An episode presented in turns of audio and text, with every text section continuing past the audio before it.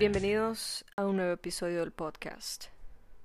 El mes de junio es conocido por la comunidad LGBTQ más uno entre dos dividido por muchas cosas como el mes del orgullo gay. Por ello he decidido grabar una serie de episodios con personas que he conocido en mi ciudad natal o de repente llegaron a mi vida por otros medios y los considero amigos cercanos. Hoy voy a conversar con Andrés y me pareció apropiado que nuestra conversación girara en torno a algo que a los dos nos gusta muchísimo y que nos apasiona bastante, la cultura pop. Entonces vamos a discutir algunas series, películas e inclusive música relacionado a LGBT. Porque realmente no hay mucho por explorar. En los últimos años ha habido una especie de boom y ya básicamente tenemos a un personaje gay mínimo en todas las series, lo cual es un tema de discusión para muchos y a mí me parece perfecto, no tengo ningún problema con ello. Pero recuerdo aquellos años en que era difícil encontrar un personaje gay o una historia que se le asemejara un poco. Y si existía era generalmente algo negativo, caricaturesco, que se inclinaba más hacia la burla y no tanto hacia la realidad. Además de ello también le voy a preguntar un poco sobre su historia, sobre cómo descubrió acerca de su preferencia sexual y cómo a medida que ha pasado el tiempo, de repente la visión de las cosas ha cambiado, para mejor o para peor. Yo soy de Guanare, yo soy del llano. Guanare. sí, sí. Viví lo suficiente como para tener una buena idea de, de cómo funciona o no funciona, dependiendo de cómo lo veas. ¿Cuánto tiempo más eh, o menos viviste en San Cristóbal? Yo viví en San Cristóbal, mira, yo me fui a San Cristóbal cuando pasé, creo que fue a cuarto año de, bachillerato, o sea, eh, primero de ciencias creo que se dice, no recuerdo. Sí, sí. Eh, así, que, así que tenía como, iba a cumplir 15, si, si mal no recuerdo. Y ahí estuve, cuando salí del colegio, a los 17, yo me cogí un año sabático porque yo no quería seguir viviendo en San Cristóbal porque realmente no tenía amigos. me imagino. No nos conocíamos. No, no, no conocía a nadie, de hecho. Y, fue en es, cuando también quería irme lejos de, o sea, lejos, pero dentro de Venezuela, lejos de mi casa, en plan para, para ser más libre, para poder mariquear con, más libertad. Esto me parece súper interesante porque no recordaba que tú eras del llano, siendo que la cultura llanera venezolana es extremadamente machista. Demasiado. Y, y en mi familia además no tengo ningún referente en realidad gay, así que... Todos se quedaron en el closet, ninguno dijo nada. Sí, bueno, una tía que de hecho, bueno, ella se, se, murió este año, de hecho, y ella sí que era lesbiana, pero ella jamás lo dijo. Entonces, vivió muchísimos años con su pareja y decían que eran comadres. Me encanta. Sí, y todos lo sabían, pero igual nadie decía nada. Es esta política como de don't ask, don't tell, como lo, en los mm, ejércitos de Estados Unidos. Bueno. pero alguien en algún momento llegó, no sé, a armarle problemas a ella por eso, a criticarla, supongo. No, porque es que no, no, no sé, la verdad creo que, que nunca tuve esa experiencia, simplemente era algo como que se comentaba eh, a sus espaldas, lo cual está bastante mal, pero bueno. Pero ya fue feliz, vivió con su comadre, estuvo, Sí, supongo, la clase de vida que quiso tener y bueno, no sí, tuvo todo al problemas, que es lo muy... importante. Además es como que mi, mi tía pues era muy, en realidad era muy femenina, su comadre no tanto. Ay, qué Eh, risa imaginarme eso. Sí, sí, sí. Entonces era como que todo el mundo lo sabía, pero bueno, nunca se dijo nada y siempre fue como un secreto a voces. Luego además fue la comadre la que, la que salió embarazada, cosa que yo no ¿Qué esperaba. sucedió? ¿Qué sucedió? ¿Lo criaron entre las dos? ¿Una Sí, ella, se formó? sí, sí, sí. Ellas querían pues eh, tener hijos y al final la que, Mm, la que salió embarazada fue la comadre, que sí que, y, y lo, y no fue in- inseminación ni nada de eso, no fue follando.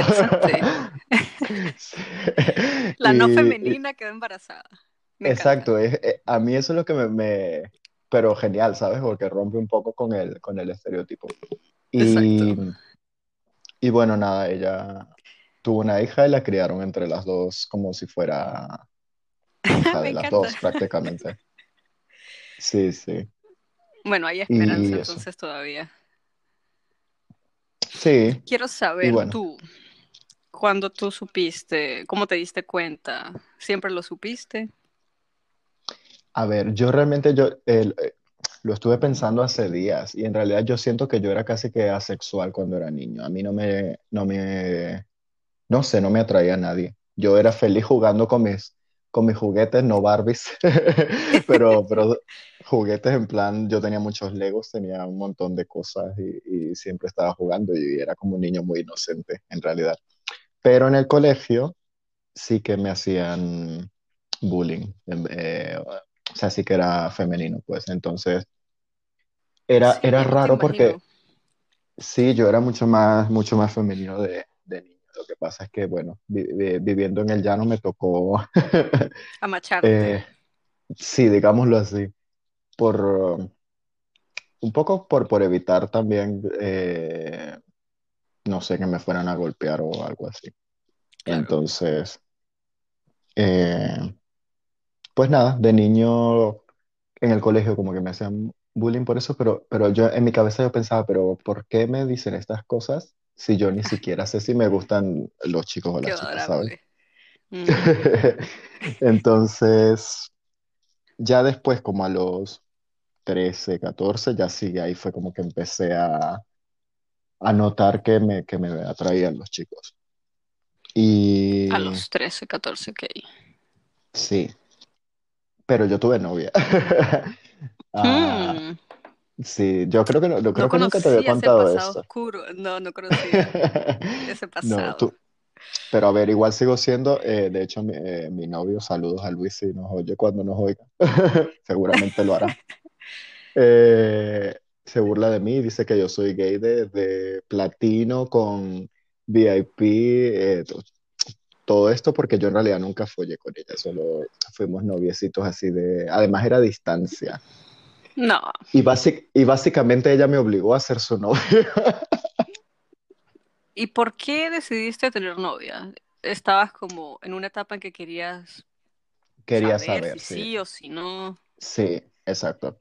Quería saber si, si me gustaban o no, porque era como que no lo he probado, no, no puedo decir que soy gay si tampoco he estado con una chica.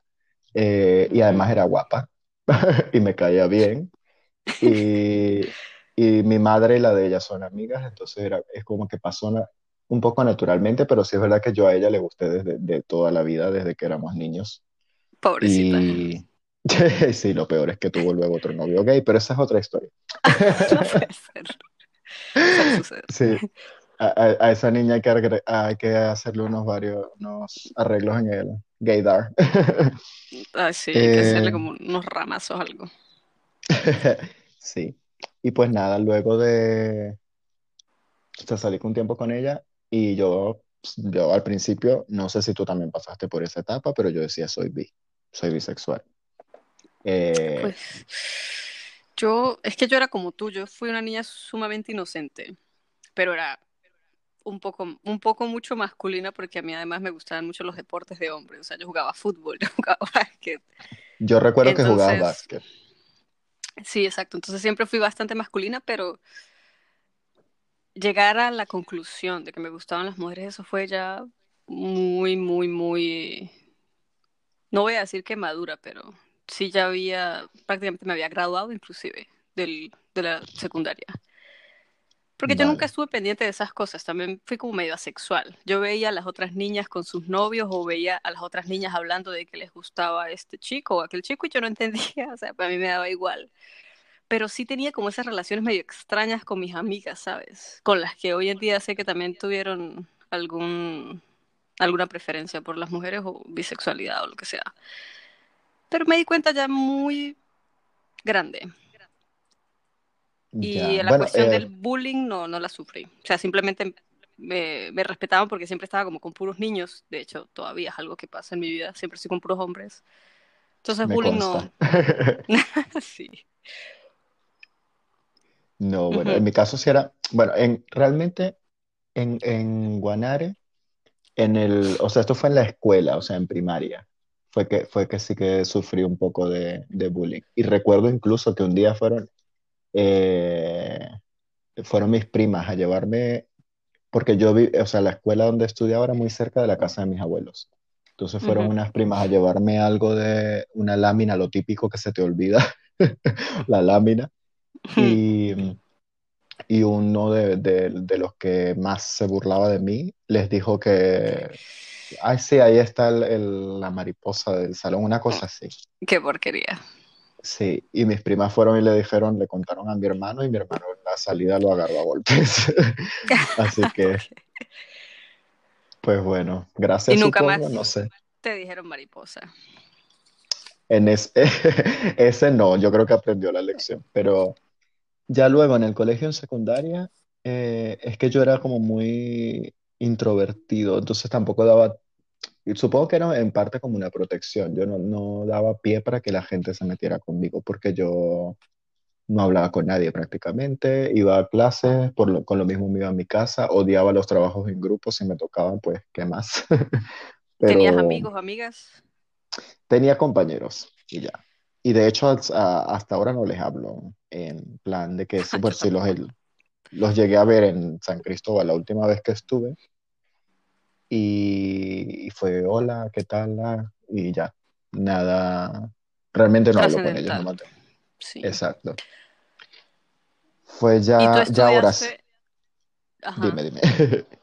No, que te quería preguntar si tú habías estudiado en varias instituciones o simplemente cuando te mudaste de un estado al otro te quedaste en el primer colegio en que te metieron, o escuela o liceo. No, me quedé en el primero que me metieron porque además también, eh, bueno, tú recuerdas a mi, tú conoces a mi sobrina, Gaby, que, que es un, Sí, que es un año mayor que yo.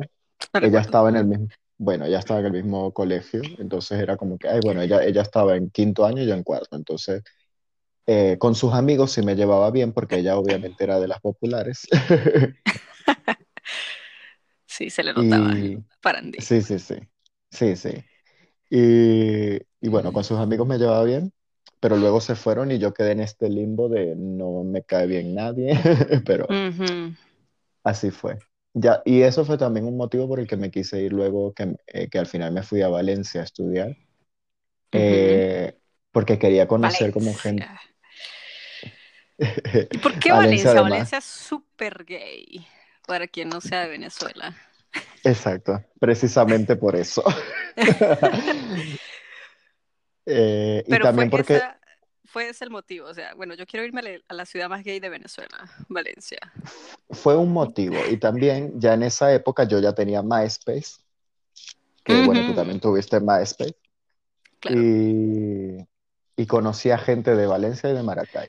Y me hice, co- conocí mucha gente con la que incluso hasta hoy todavía hablo, no tanto a lo mejor, pero sí te- con la que congenié y eso. Entonces fue como que no, yo tengo que irme a una ciudad que sea más abierta de mente y que además no esté, que no esté mi mamá, ni mis tíos, ni nadie que yo, o sea, que, que me pueda sentir más en libertad de ser yo mismo. Y por eso es ¿Y cómo cambió eso tu vida? El irte a una ciudad completamente solo, que una ciudad que no es liberal, pero donde hay un poco más de diversidad. Sí. Eh, bueno, desde el primer momento, porque además yo, en- yo entraba, entrábamos a clase, o sea, empezaba el semestre en enero. Yo cumplo a finales de enero y recuerdo que como cumplía 18 además.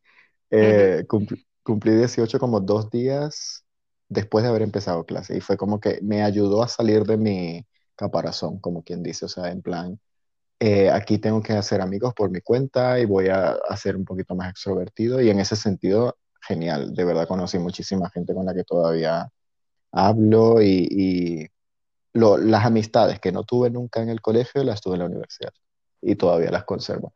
Eh, y nada, me animé más a viajar, a ir a, salir de fiesta. Bueno, las primeras veces que fui a discoteca gay fue durante esa etapa de mi vida. Y, no sé, no me arrepiento. Me imagino. Fue un cambio radical.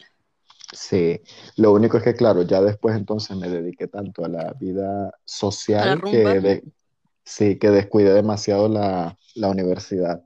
Y, y por eso luego volví a San Cristóbal y ahí te conocí. Y así va mi, mi historia. Es decir, que tú muy bien podrías haberte graduado en Valencia, pero estabas en medio de la vida loca y decidiste regresar a San Cristóbal como para enseriarte un poco. A ver, realmente no lo decidí. Es que va- ya luego lo- el último tiempo que... Esto va a ser una constante en mi vida, que es que, que muchas decisiones realmente fueron tomadas por mí, la ¿Quién la tomó por ti? ¿Tu mamá? Bueno, na- no, yo estaba viviendo, al principio cuando yo me mudé vivía con un primo. Luego me mudé a, vivir con mi hermano, que mi hermano no vivía en Valencia, Valencia, pero vivía muy cerca. Y mi hermano es, pues, es militar, es machista, un montón de Ujú, cosas. Fuerte. Sí, sí, sí, sí. Y su esposa, además, yo, yo con ella me llevo bien, pero ella tiene un carácter bastante fuerte. Y, y se enteró, o sea, se dieron cuenta que nunca iba a clase y averiguaron todo esto y básicamente me dijeron, te regresas para tu casa. Así que bueno. Rebelde. Tú no yendo a clase por ir a rumba. Total, Mía Colucci. Pero eso cambió, fue cuando ya te fuiste a Valencia. Asumo que cuando estabas en San Cristóbal o en Guanare no eras así. Estabas simplemente No, dedicado a tus cosas y no tenías para dónde sí. más mirar realmente, ¿no? No tenías esa otra opción. Exacto. Ya luego cuando, cuando volví a San Cristóbal fue que sí que dije, vale, o sea, estoy aquí. La verdad a mí me, me, me pegó muchísimo volver al principio, en plan, porque ya estaba acostumbrado a vivir en, en Valencia y San Cristóbal, lo que, una de las cosas que yo más odiaba de San Cristóbal era lo, lo complicado que era moverse a cualquier otro lugar. Mientras que en Valencia yo Pues decía, voy a Caracas, voy a Maracaibo, ¿sabes? A la voy a la playa. playa. Exacto. Sí, San Eh, Cristóbal es un pueblo. Exacto, entonces cuando volví eso fue como lo que más me pegó, pero dije, bueno, ni modo, y, y al final también terminé conociendo, incluyéndote, muchísima gente genial, así que bueno, Incluyendo a tu también. ahora. Sí, es verdad, a veces se me olvida que lo conocía ya. Porque las circunstancias fueron un poco peculiares, pero... Sí, sí, sí. Eh, bueno, yo, Y yo soy de, ya después me, me- más adelante me verás que soy casi que pro Tinder totalmente. me imagino, tú puedes ser un testimonio de cómo una cita de Tinder serlo, se convirtió en un cuento de hadas y de amor. ¿Y tú en algún momento llegaste a salir del closet con tu familia, con tu mamá, con primos, Ya. tíos, no sé? Bueno, eh, aquí viene la, la segunda parte de Andrés Aguilera nunca toma decisiones, se la lo obligan a sacaron. tomarlas. Sí. Eh, bueno, cuando yo vi- al principio viví en Valencia, que viví con un primo, viví con él y su, y su madre, que en realidad no es familia mía, sino que estuvo casada con un tío. Contexto. Ajá.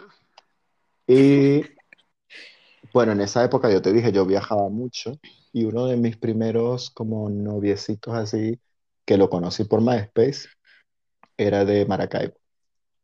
Entonces, en un viaje a Maracaibo, resulta que mi primo, saludos, eh, me leyó mis conversaciones de, de Messenger en esa época. O sea, yo aquí estoy Ah, dejando en evidencia lo viejo que soy. Eh, Messenger, Messenger de, de- de Microsoft, ese, sí, MSN. sí, sí, ese. Ok. ¿Y cómo? O sea, me imagino que tú tenías iniciar sesión automática, entonces, o algo así. no, tenía era el historial que no sabía que se guardaba y me lo Ay, leyó. amiga, Sí, sí, ¿cómo, sí. cómo es posible? Principiante.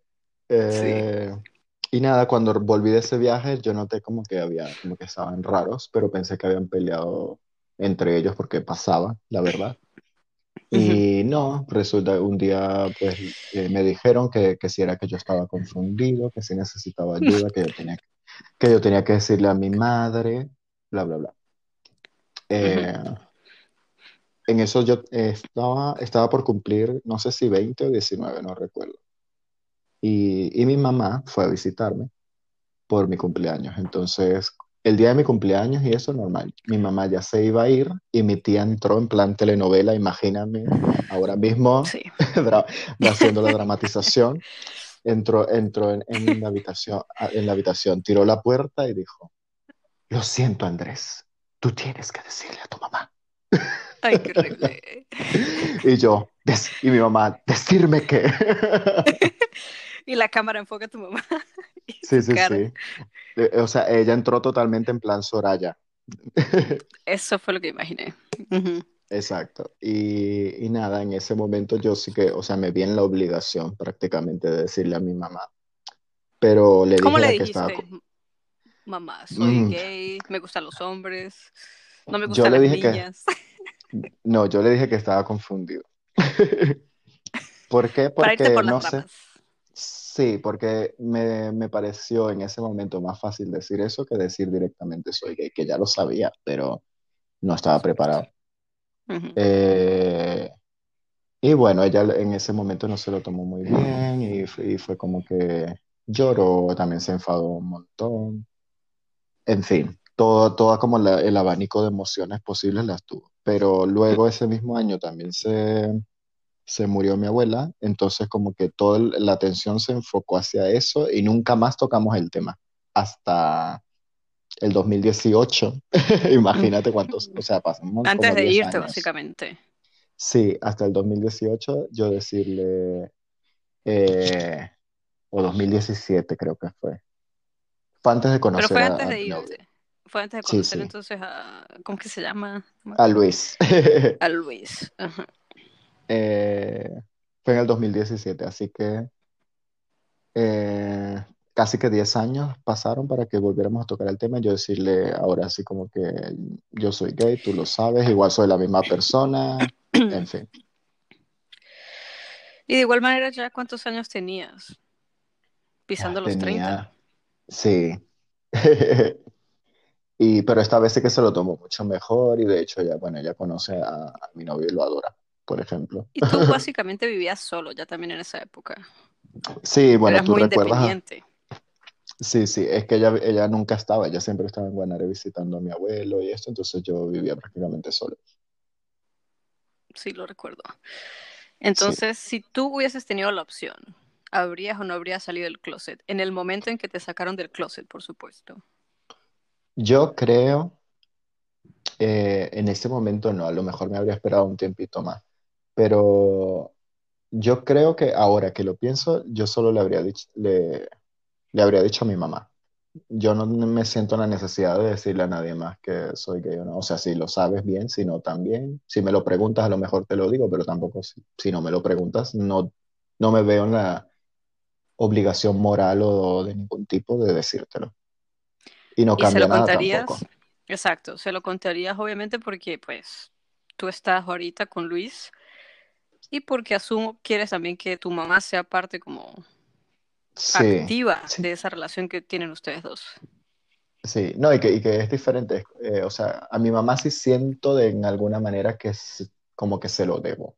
Pero, por ejemplo, a, a- a mi papá o a mis tíos, a pesar de que los adoro y, y sé que me quieren mucho también, eh, no se los diría. ¿Y por qué no se los dirías? Además de que evidentemente closet, porque pues es como que un hetero salga del closet, ¿sabes?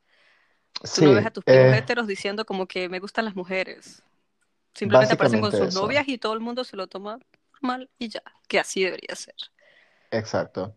Eh, eso a- antes era como, como un poco, obviamente, el miedo al, al rechazo, y estoy sobre todo viniendo de, de una cultura tan machista que de por sí Venezuela y Latinoamérica en general es bastante machista, pero si además te vas al llano, pues bueno. Exacto, como irse a otro universo. Y ahora que tú estás en España, ¿ha Mm. cambiado de alguna forma tu percepción de lo Eh, que es o de- no es de repente ser gay?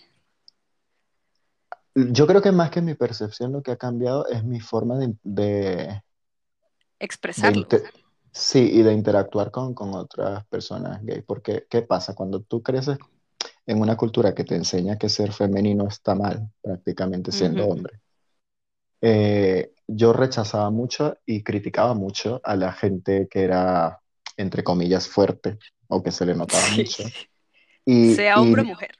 sí, y luego ahora es que lo pienso y es como que no, en realidad al final esas críticas todas vienen de mis propias inseguridades, ¿sabes? De, de no, eh, o no aceptarlo o no atreverme a ser como ellos son, que es como que son auténticos a donde van. Sí.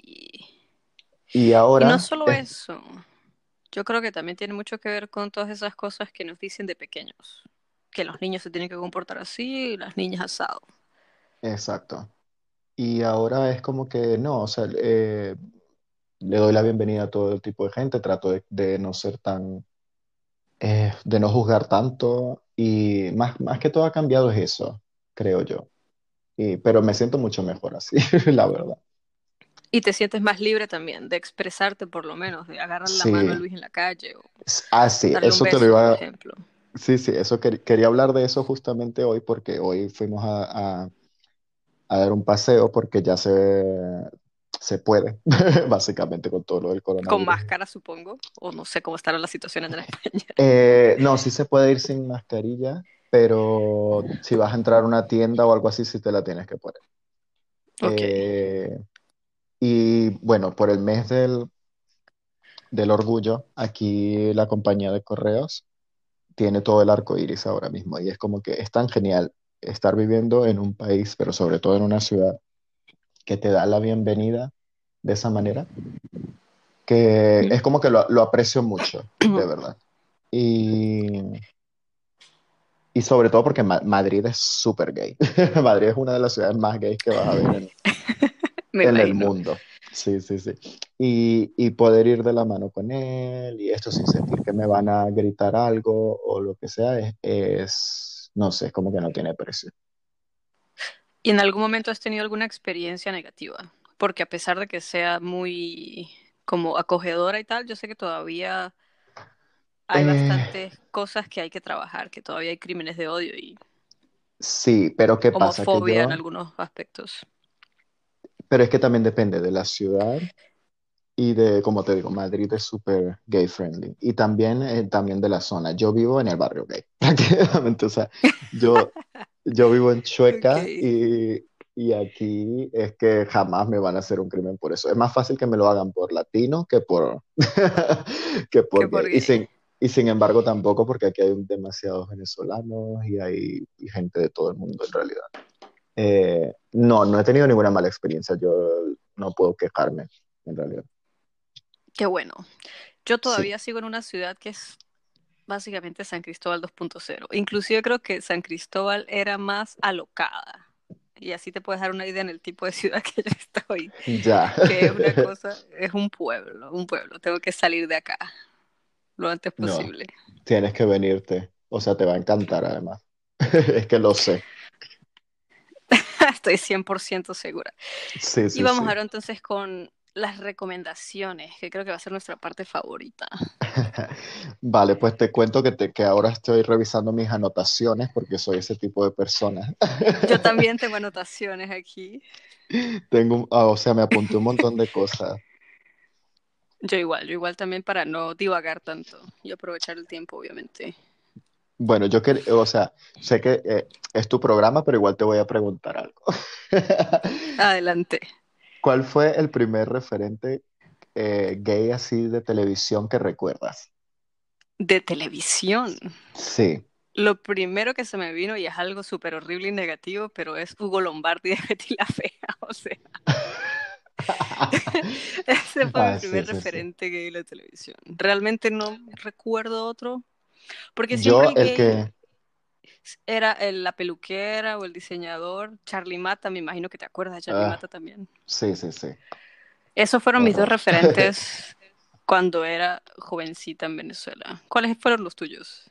No, pues porque precisamente eh, cuando me dijiste de hablar de recomendaciones de series y todo esto, me puse a pensar, vale, eh, y sí me vinieron esos a la mente, pero dije, tiene que haber uno que no sea tan negativo, y me puse a, a pensar y Ay, pensar yo pensar, sí. Dime y el que recordé fue a Jack de Dawson's Creek. Yo nunca vi Dawson's Creek. Entonces, ah, Bueno, Es el único que recuerdo y sin embargo era súper heteronormado, porque en realidad normativo sería la palabra, no estoy seguro. Sí, sí, Eh, em, porque él en realidad era, era, era muy guapo y su novio era policía, pero entonces, claro, como vivían en un pueblo, entonces nunca los mostraban besándose ni nada y Claro. básicamente eso. Pero es un referente que al menos no, no parece una caricatura de ser gay, que es lo que pasa. Y ahora que dices eso me acordé, pero esto ya fue mucho tiempo después. O sea, fue básicamente la misma época en que después descubrí The L Word y ¿te acuerdas la serie Claro. esta South of Nowhere? Bueno, antes de eso estaba Desperate Housewives y el hijo de Brie Mm. era gay. Creo que fue Ah, es verdad. Andrew se llama. Andrew, exacto. Creo que fue el, el primero que vi así en un programa que para mí Desperate Housewives es una de las mejores series que he visto en mi vida. Y fue muy bien construido y la relación con Ellie Brie podría ser ese el positivo, entre comillas, mío. Sí, vale, por lo menos. Sí, me acordé de él ahorita. Ese está Ajá. bien, al menos. ¿Y cuál fue la primera serie gay que tuviste en tu vida? O por lo menos donde le dedicaran tiempo a los personajes y a la relación entre ellos dos. Mm, creo que Will and Grace fue la primera que vi, que era 100% gay y que, y que no era como que el personaje aparecía de vez en cuando y, y ya, ¿sabes? Sí, porque él era parte de los principales, de hecho. Sí, sí, y bueno, estaba Will, estaba Jack, que Jack era un poco una caricatura, pero por lo menos una divertida. Ay, a mí me encantaba Jack. Me parecía súper lindo también. también. Eh, luego también rec- recuerdo que también en Sex and the City, eh, los amigos de, el amigo de Carrie que era gay, creo que es Stanford que se llama. Puedes creer que yo nunca he Mm. visto Sex and the City. Tienes que, es como que tienes que. Em, pero así que recuerde que de verdad una serie gay, gay, Will and Grace es la que se me viene a la mente. Y tiempo después ya apareció The L Word. Bueno, primero fue Queer as Folk. Ah, bueno, Queer as Folk la vi ya muchísimos años después, de hecho. Yo también. Eh, Muchísimos. la vi mm, hace no tanto, en realidad hace como cuatro años creo que fue que la vi. ¿Y ¿Qué tal te pareció Queer as Folk? A mí me encanta. Aunque, A mí, por supuesto, hay muchos problemas, pero me parece súper divertida para la época.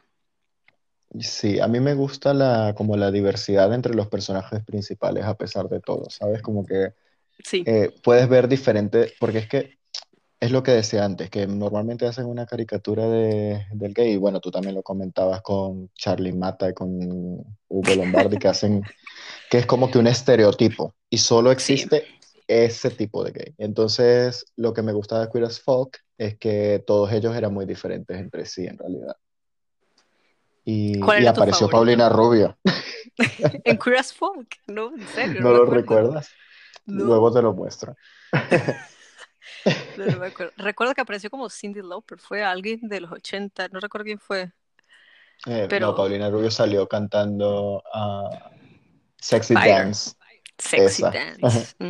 No, no me acuerdo esa. realmente.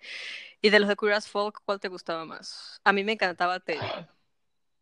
¿Teddy era el rubio? No. No, Teddy era el contador. Me Ah, ya, ya, ya, ya. Él, él era, él era como el que me caía mejor, pero físicamente, Exacto. pues no. Ah, no, físicamente no, pero su personaje creo que es mi favorito porque fue el que pasó por más cosas. Bueno, todo, pero Sí, no sé, me gusta mucho él. sí, a mí en realidad me caía mal el rubio. Es que no Justin, recuerdo los nombres. Sí, Justin. Y, y, el, y su obsesión, que no recuerdo cómo se llama. Con Brian. Yo no me acuerdo del amigo de Brian. Ay, ¿cómo era que se llamaba? Yo Michael. tampoco. Michael. Michael. Bueno, Brian era el que me parecía más sexy, obviamente, pero Y las lesbianas eran insoportables. Yo no soportaba esas lesbianas. sí, a mí tampoco me caían bien. Eran como demasiado, como que, ay, bueno, nosotras estamos casadas y todos los demás es- están en un nivel inferior porque siguen, siguen solteros o algo así, no sé. Y eran demasiado, peleaban siempre. Yo creo que durante toda la serie solo 10% de la serie estuvieron bien. Bueno, pero en ese sentido puede ser un poco realista. No, no, o sea, era Es broma, es drama. broma. Era, yo sé, pero es que era de, eran dramas estúpidos, ¿sabes? Que tú te dabas cuenta Sí, sí, que no había una mano femenina detrás de quien escribió esos personajes. Como que, ok, sí. vamos a lanzar a estas mujeres acá, pero realmente no tenemos como que muy definido cómo va a ser la relación. Y bueno, bueno, de The L Word, la ay, verdad no la he visto muy bien. Quiero verla, pero no la he visto bien. Y me encanta Jenny, la que todas odian. Ay, a mí me encantará Jenny por siempre, siempre será mi favorita. Es guapísima además. Todo, físicamente, su personaje, todo, todo, todo. Sí. Siempre me va a gustar Jenny. Y por supuesto Alice, Jenny y Alice son mis Alice, favoritas. Alice también, claro. Y además Alice Y, es la de Ajajar, ¿no? y sabías que sacaron un podcast. Ayer lanzaron el primer Mm, episodio. Kate y Pues Lisha. no. Tengo que escucharlo, por cierto. Bueno, ya, ya lo escucharemos. Me encanta Lisha. Y ahora, vamos a ver, ¿qué series recomendarías tú? Que realmente tú digas, esta serie la recomiendo porque me gusta, me encanta, la podría ver otra vez. Bueno, yo ahora mismo estoy súper obsesionado con Pose. No sé si la has visto. No la he visto, pero no sé ni siquiera de qué Bu- trata. No sé si es de drags o algo como RuPaul, eh, pero serie. Pose va sobre la cultura ballroom de finales de los 80 y principios de los 90 en Nueva York. La cultura del ballroom era donde salían las, las trans, los latinos, to- como todas las minorías que eran súper discriminadas, eh, sobre, y bueno, obviamente LGBT, todo. Eh, y se reunían en estos, en los balls, que, que era como una especie de, de concursos, donde hacían voguing, desde ahí es donde viene el voguing, Ok. y pasarelas de todo tipo y ganaban trofeos. Pero lo, lo genial es que, en es, claro, es, está ambientada a finales, de, de hecho hice un tweet al respecto hace, hace un par de días. Está ambientada a finales de los 80, principios de los 90, entonces está toda la, la crisis de, bueno, la crisis no, como la pandemia del SIDA y, Sí, y como el como mucha, boom sí, exacto, como el boom de, exacto, y también ves como mucha discriminación, mucho racismo. Todos esos temas siguen siendo vigentes hoy en día. lamentablemente. Lamentablemente. Entonces es como que, y sobre todo ahora mismo que está lo del el- todo el tema del racismo en Estados Unidos como súper, mm, que se está hablando Alborotado. mucho, sí, se está hablando mucho sobre eso. Eh, es, es como una buena forma de, de educarte también y de saber de dónde vienen muchas cosas. Yo, por ejemplo, de, del voguing y todo esto no sabía que cómo había nacido y ahí te lo explican. Y también lo, una de las cosas, una de las cosas que más me gusta es que el- los actores, bueno, creo que casi todos, de verdad son de la comunidad LGBT, no es que contrataron a un hetero para ser de gay. Eh, y todas las trans son, trans también y, no sé, me parece que da mucha visibilidad. Voy a verla, porque aquí un amigo, un amigo no, un conocido aquí del trabajo me la recomendó, que por cierto es Aries, pero no sé, o sea, viniendo del punto de vista, él como que no me convenció, porque él, no sé, no parece ser como, no recuerdo qué serie le, cuando hablamos de qué series le gustaban y me dijo las series que le gustaban y luego me recomienda esta serie, yo digo como que, Lo ah, entiendo. bueno, quizás, no sé. Entonces, y RuPaul nunca me ha gustado, porque no me a mí me encanta, a no mí me me entretiene, o encanta, me es parece la cosa más divertida Me parece planeta. divertido y sí, pero yo de sentarme a ver una temporada completa de RuPaul no lo haría, porque simplemente pues no, a menos que lo hiciera con amigos. Bueno, yo en yo la, en la cuarentena las vi eso no le... todas. Eh, bueno, eh, al final está relacionado porque obviamente la- mucha de la gente que se presentaba en estos balls eh, eran drag queens Exacto. o, o mm, sí, básicamente al, al final es como que todo está relacionado. La tendré en cuenta ya que tú me la recomiendas. Yo Sí, por series, ¿qué cierto series de que lesbianas y de gays? Son muy pocas las que son de calidad realmente. eso es cierto. Eh, que por cierto que aquí hay que hacer un paréntesis porque cuando dijiste que, que este chico es Aries, para los que no, para los que nos oigan y no lo sepan, eh, María Fernández, yo siempre hablamos de qué signo es la persona de la que hablamos. Es una costumbre, sí. La, la astrología fue una de las cosas que nos unió, además. Yo creo que fue la cosa que nos unió realmente. Porque sí, sí. siempre que nos veíamos, sí, conversábamos de música y otras cosas, pero nunca fue en plan como que tú me invitabas a tu casa, yo te invitaba a la mía. Siempre terminábamos en el mismo sitio por coincidencia. Sí, es verdad. Y no Y, recuerdo y ni bueno, siquiera cómo comenzamos a hablar, pero lo, lo hicimos. yo recuerdo que nos conocimos por, por Aixa, si mal no recuerdo. Saludos a Aixa si nos Seguro. escucha. Corazón, sí, seguro fue con Aixa. Sí, sí, sí. Y, y luego como que también en la universidad pues siempre coincidíamos y además vivíamos demasiado cerca. Es que estaba destinado a pasar. Sí, en algún momento se iban a cruzar nuestros caminos. Sí, sí, sí. Eh, A ver, bueno, y otras, otras series así que, que diría, todas las los que me apunté varias, pero todas sí que son de temática LGBT porque como íbamos a hablar de eso, pues bueno. ¿Cuáles, cuáles Eh, notaste? otra que me encanta es Please Like Me, no sé si la has visto. La he escuchado, pero no la he visto. Es, eh, bueno, a mí me gusta mucho y además tiene valor sentimental porque eh, cuando yo quedé para cu- cuando iba a conocer a, a mi chico, nuestra primera cita, íbamos a ver Please Like Me. Netflix, Netflix and chill. Netflix and chill. Sí. Y, y bueno, es una serie que está basada en la vida real del, del protagonista, que además es el productor y escritor de la serie, y trata como muchos temas de salud mental, depresión, todo. Ujú. Y, pero lo hace de una forma muy inteligente, pero con bastante sentido del humor a la vez. Yo, esa sí que estoy seguro que te gustaría. A lo mejor Pose, no sé, pero esa sí creo que te va a gustar. Yo pienso en, no sé si has visto Feel Good, que también es en Netflix. Mm, me encantó, Me pareció súper divertida, aunque insoportable la protagonista, pero me pareció súper Sí. divertida. Y me encantaba George, por supuesto.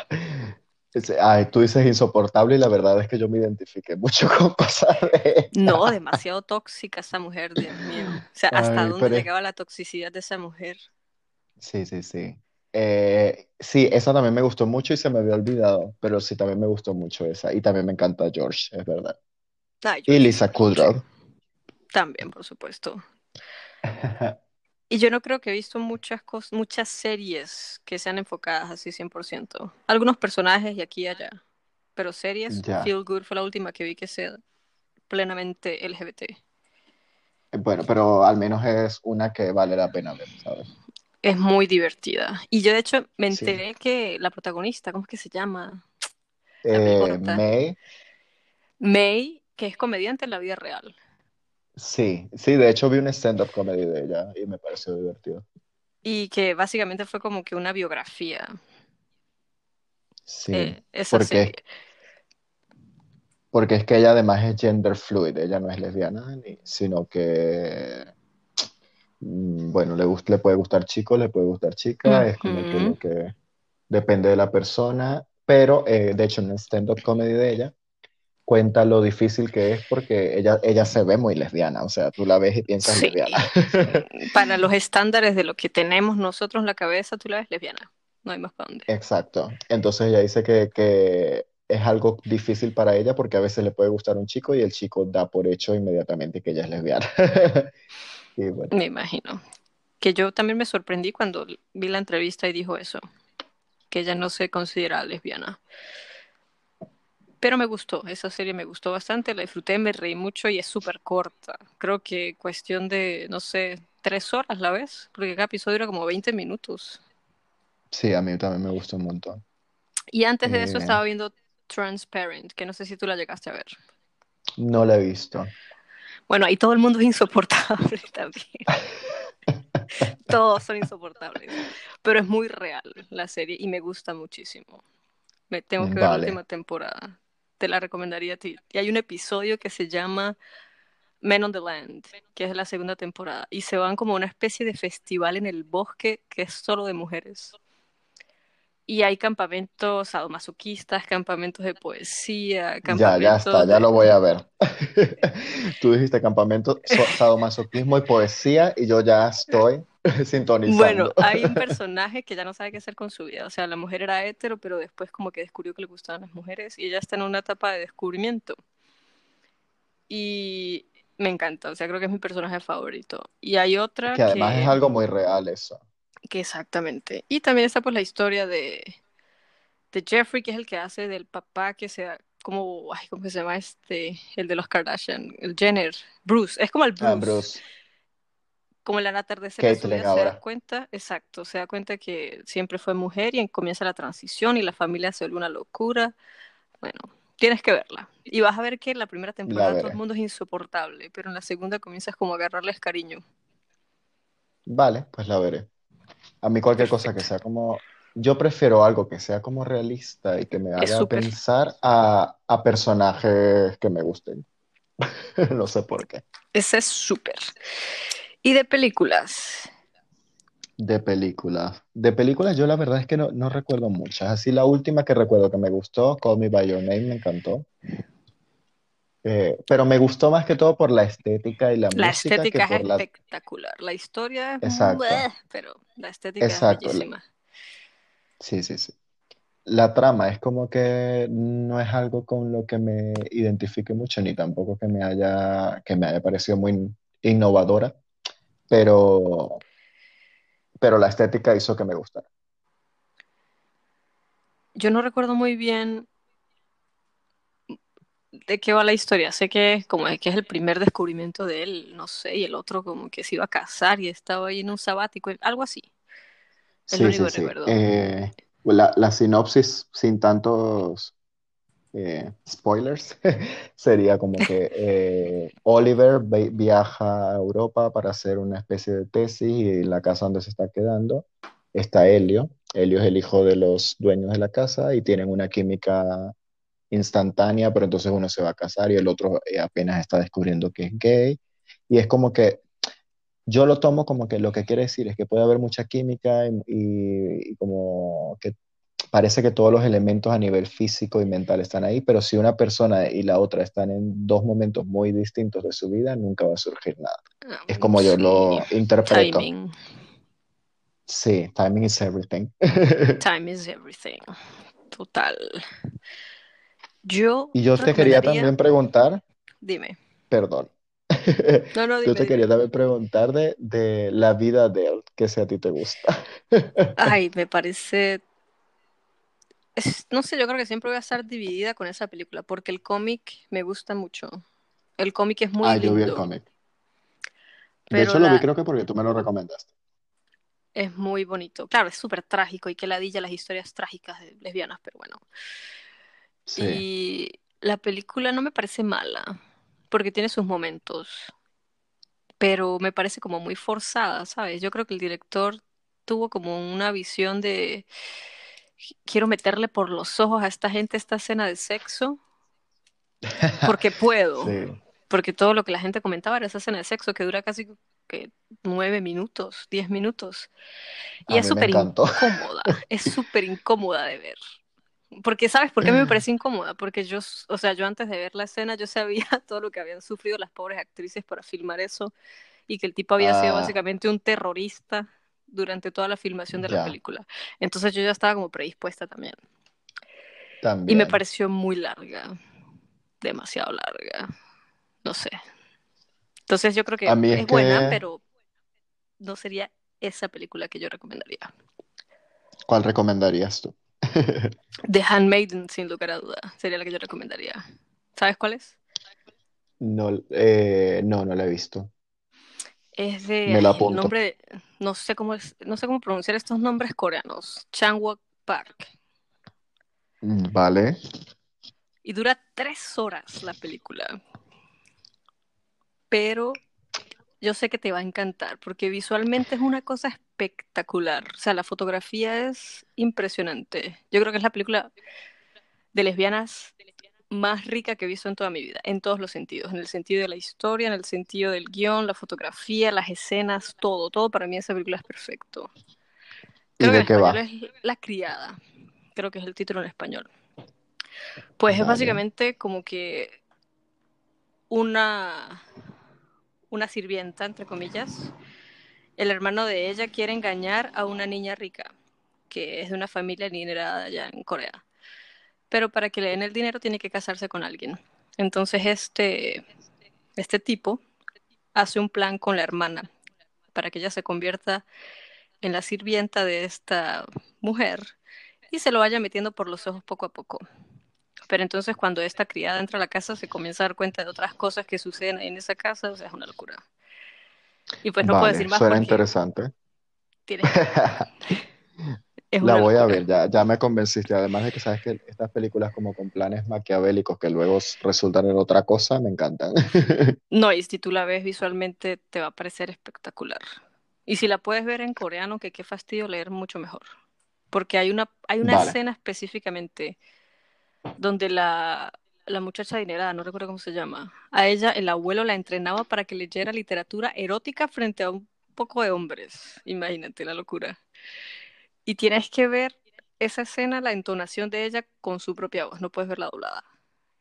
Es que pienso en ella y me perfecto. da, me da calor, inclusive. Oh. Es ella. Es ¿Es ella o es el buena. Yo creo que es la película, es demasiado buena. Entonces, La Criada sería la que yo recomendaría. Y Perfecto. llegando a, a la parte de la música, que aquí sí no nos pudimos decidir y tú diste la idea de hacer una lista de reproducción que me pareció buenísimo. Sí. Es que, es que tú me preguntas a mí que de- o me pides, mejor dicho, que, que recomiende música y yo puedo estar todo el día, de Sí, verdad, eh, desde siempre. Y nada, o sea, voy, voy a nombrar como un par de artistas así que se me vienen a la mente, pero, pero bueno, que sepan los, los que nos escuchen que vamos a tener una playlist eh, del orgullo donde vamos, y la vamos a compartir. Sí, Eh, me encanta Kim Princess, creo que ya te la he mostrado. sí, tú, de hecho la conocí por ti, me parece. Estoy casi 100% segura que tú me la pasaste. Bueno, ella me encanta. No, no sé cómo se identifica ella, si es lesbiana o queer o no estoy Tampoco sé. seguro. Pero, pero vamos, es muy, es- es- se ve muy lesbiana también, digamos eso. Es muy masculina en realidad. Pero es sexy también, Eh, es como pero es, misteriosa. es, sí, es muy sexy y, y su música es como una mezcla de indie, como con soul y con pop Me y gusta mucho su música. sí, eh, y tiene una voz muy bonita y además lo- las canciones van dirigidas a chicas, o sea que, que es algo que no veíamos antes en nuestra época, que mucha gente al final disfrazaba las... Engañadísimos con Un eje. Sabía que íbamos, que íbamos a hablar de tatúes, que yo estaba preparado. Porque es De- no, y imposible no hablar de la música gay. O sea, el engaño de esa gente fue sí, sí, sí. Pero monumental. luego también está gente como, como por ejemplo Ricky Martin, que sacaban canciones y iban e iban dirigidas a, a chicas a pesar de que él era gay y todo esto. Entonces me parece genial que haya gente como Kim Princess que canta directamente usando pronombres femeninos, dirigiéndose a chicas y, y bueno, no sé, me Sin gusta mucho su temor. música. Exacto. Estoy de acuerdo, me gusta mucho y también sus videos me parecen muy bonitos. La estética. Están muy bien hechos, sí. Y además tiene una canción que se llama Pussy is God. Pussy is God, ¿Cómo no te me puede encanta. gustar? Me encanta. Me encanta esa canción. ¿Cuál otro recomendarías? Bueno, eh, me encanta también Clairo, que no sé si la has oído. No, esa sí Se creo que no escribe, se escribe Clairo. O sea, ella se llama Claire y bueno, su, su nombre de artístico es Clairo. No, Y es también que tiene una voz como súper dulce y hace como indie. De hecho, ella eh, describía su música con un término que, se- que, que es eh, bedroom pop. O sea, como que ella hacía sus canciones en su habitación y las subía. Y ahora no, ya ahora tiene más presupuesto. A lo Billie Eilish, Pero entonces, algo así, comenzó. pero es, pero es como, sí, pero es como con más, con, como con más guitarra, más, más indie, más rock también. no tan minimalista. Y exacto, eh, eh, también estoy seguro que te va a gustar. Lo que pasa es que es un poco deprimente, pero bueno. Bueno, Eh, pero me tiene gusta, me canciones muy bonitas. Sí. Eh, luego también no sé si has oído a Arca. Me parece haber visto el nombre por ahí, pero no creo haber escuchado música. Bueno, Arca es de Venezuela, de hecho, por eso también quería Sí, hablar de eso. Sí, sí, sí. Arca, yo conocí a Arca cuando la época de MySpace. Y aquí es donde suena la música No vintage, puede así ser hace de... muchísimo tiempo. Sí, pero ¿qué pasa? Él en ese entonces, bueno, ahora creo que es ella, o no, no estoy seguro, es que es trans. Es trans, pero no estoy seguro qué, qué pronombre usar. Lo lamento si, si ofendo a alguien. Ay, yo soy Eh, creo que es malísima en ella. eso de todes, todis. No sé, no sé Yo nunca. también, ya. Creo que, creo que es una, o sea, que se refiere a sí misma como chica ahora mismo, pero eh, cuando MySpace era todavía un chico y su nombre artístico era Nuro, N-U-U-R-O. Eh, y hacía como electropop. eh, mm, las canciones eran muy lindas, a mí, eh, o sea, me gustaban en esa época. Y ahora, bueno, es Arca y, ha- y le ha producido a, a Bjork, le ha producido a FKA Twigs, a Kelela, a un montón de gente súper importante. Además es Libra, de otro, para que, para convencerte. Es, No, yo la voy a es escuchar Libra. solo cuando me dijiste que era Venezuela. Amén. A ver, Porque eh, bueno, en, no la, en la tenemos. playlist, Sí, ya vi que está aquí una que se llama Mequetrefe, creo. exacto. Que es una palabra súper venezolana, me parece. Sí, sí, sí. Eh, y bueno, a mí realmente su música es como que o me encanta o no me gusta en lo más O no mínimo. te Como que produce hay, nada.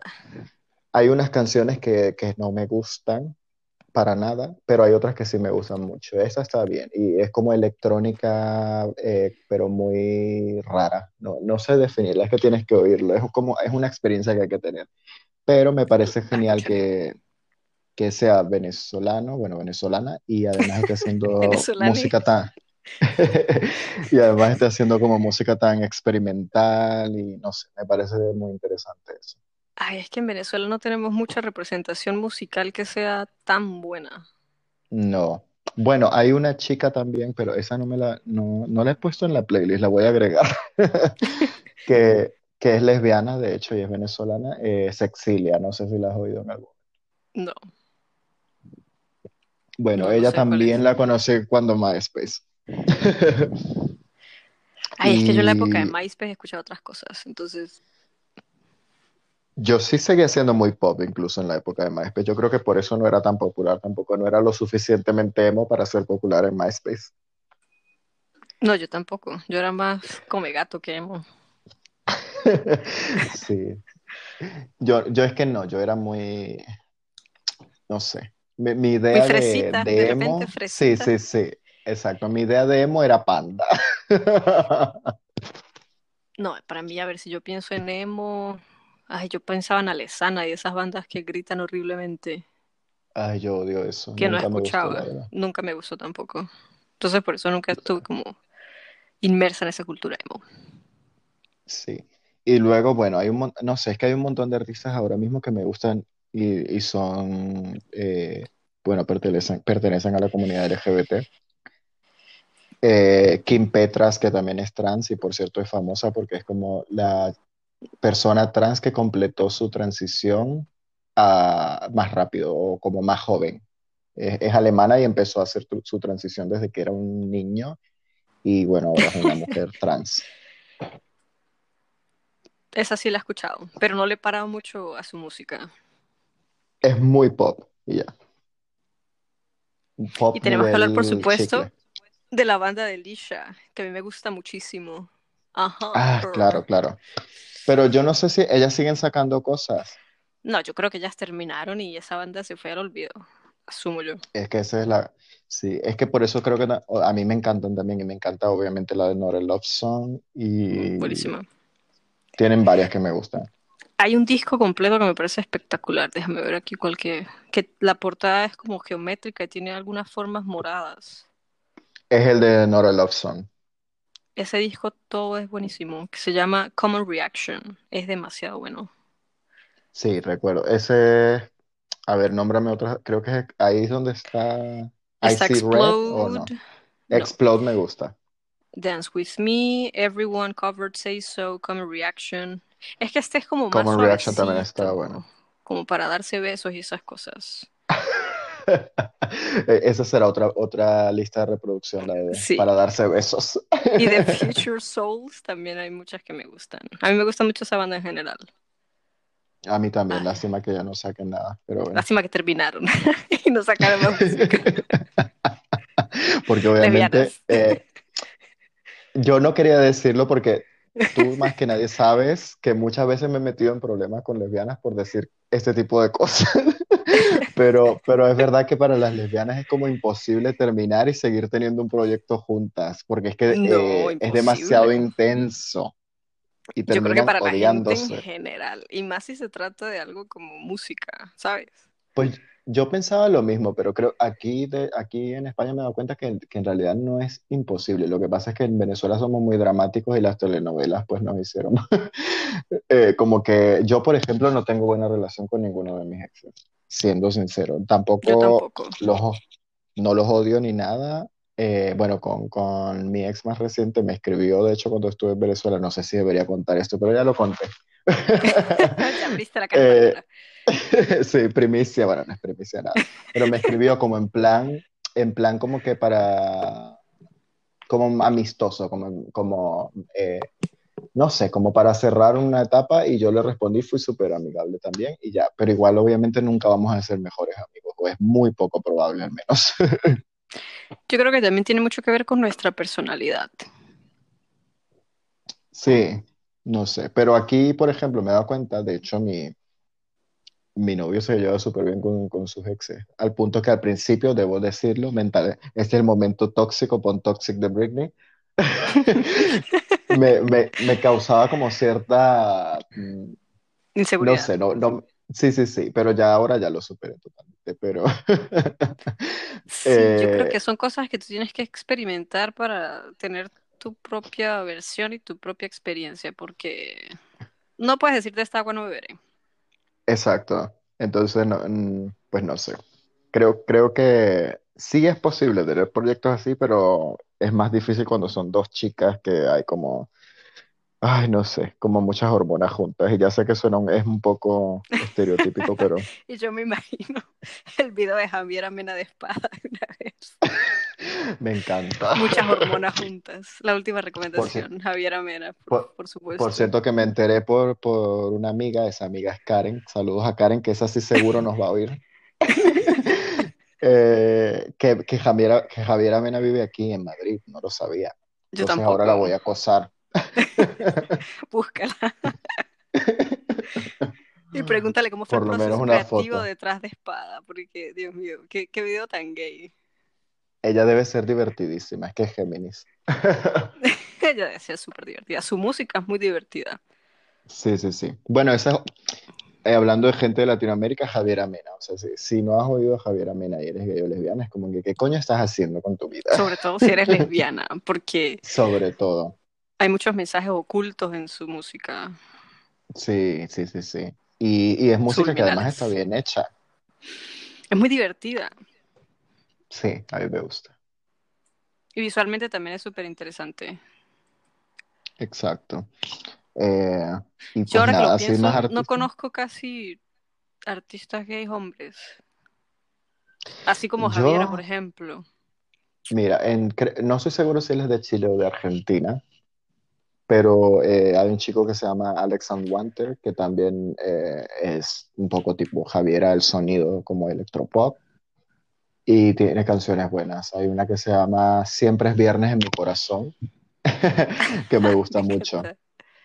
Ya el título te dice que, que es buena. Ah, escucharé. luego no, no sé, la verdad tampoco conozco muchos artistas gay hombre, pero es que hay como una tendencia a dedicarse a hacer baladas que yo no, Ay, yo no soporto. sí, no sé, simplemente no es algo con lo que me identifique ya. No sé, exacto, no es el tipo de música que yo pondría mientras hago otras A ver. cosas. Sí, a ver, la música que poníamos en tu casa no sería esa. Mi, mi cabeza se va a Chromatics y Ay, sí, puedes creer que ven- venían Skyler. un minuto de silencio, venían y ya no vienen porque coronavirus. por supuesto. No, pero seguro reprograman y van a ir otra vez. Ay, sí, bueno, ya eh, tenían, eh, era el Mad Cool, el festival este que es como el más importante de Madrid, y venía Tough Love, venía, venía Billie Eilish, Ay, las Charlotte tetas de me encantan. Bueno, venía ya no viene tampoco, así que bueno. Top Low es Eso otra que su es, estética de borracha y drogada me encanta. sí, sí, sí. Y, y es bisexual además. Bueno, no sé si has oído una de ella que se llama Bad as the Boys. Es Creo del que sí, último disco. Y creo me sí, encanta porque la canción va de conocí a esta chica y pensé que me iría mejor con ella y resultó que era tan mala como los hombres. son peores que los hombres. No sé qué piensa esa gente que piensa que las mujeres son mejores que los hombres. Ay, bueno, más, más intensidad sí que habrá, eso sí. Nada, de todo. Y Bueno, cambio, y cambios de humor repentino, repentino. es demasiado estrógeno junto, Sí, realmente. Pero igual es rico, así que salud por eso. salud. Ya, ya me estoy terminando mi cerveza, pero salud. Yo me tomé un solo trago porque quedo como los de Blue Room, así que no pienso tomarme otro. Sí, Qué mañana además hay que trabajar. Ay, sí, mañana es lunes. Me encantó hablar contigo. Teníamos muchísimo tiempo sin hablar. Muchísimo. O sea, en plan, hablar, hablar. Sí, que recuerdo que también, que yo fui contigo cuando compraste tu pasaje. Sí, momento definitivo, un momento bastante fuerte en Colombia. sí. Bueno, Saludos a esperemos que, saludos a Cúcuta, esperemos que podamos vernos otra vez. Mm, Seguramente que sí. Eh, nada, a mí también me encantó hablar contigo y gracias por invitarme. Bueno, no será la última vez, porque nosotros tenemos mucha tela para cortar y me, me encanta, divertidísimo. Yo creo que queda pendiente uno de astrología. Yo creo que ese va a ser el próximo. Sí, tenemos que mapear qué, qué podríamos hacer, porque podríamos estar hablando de astrología toda la noche. Es Entonces verdad. tenemos que, tenemos que sentarnos a ver específicamente sobre qué y armamos algo bien divertido. Genial. Pues bueno, yo siempre disponible. Bueno, entonces doy las buenas noches porque asumo que ya debe ser ya 10 de la noche, no sé. Casi las 10, sí. Y estaremos pendientes entonces para el próximo programa. Bueno, Sestra. Bueno, Eh, brother nada, sister, estamos hablando. estaremos hablando. Un Bueno, abrazote. igual, hasta luego.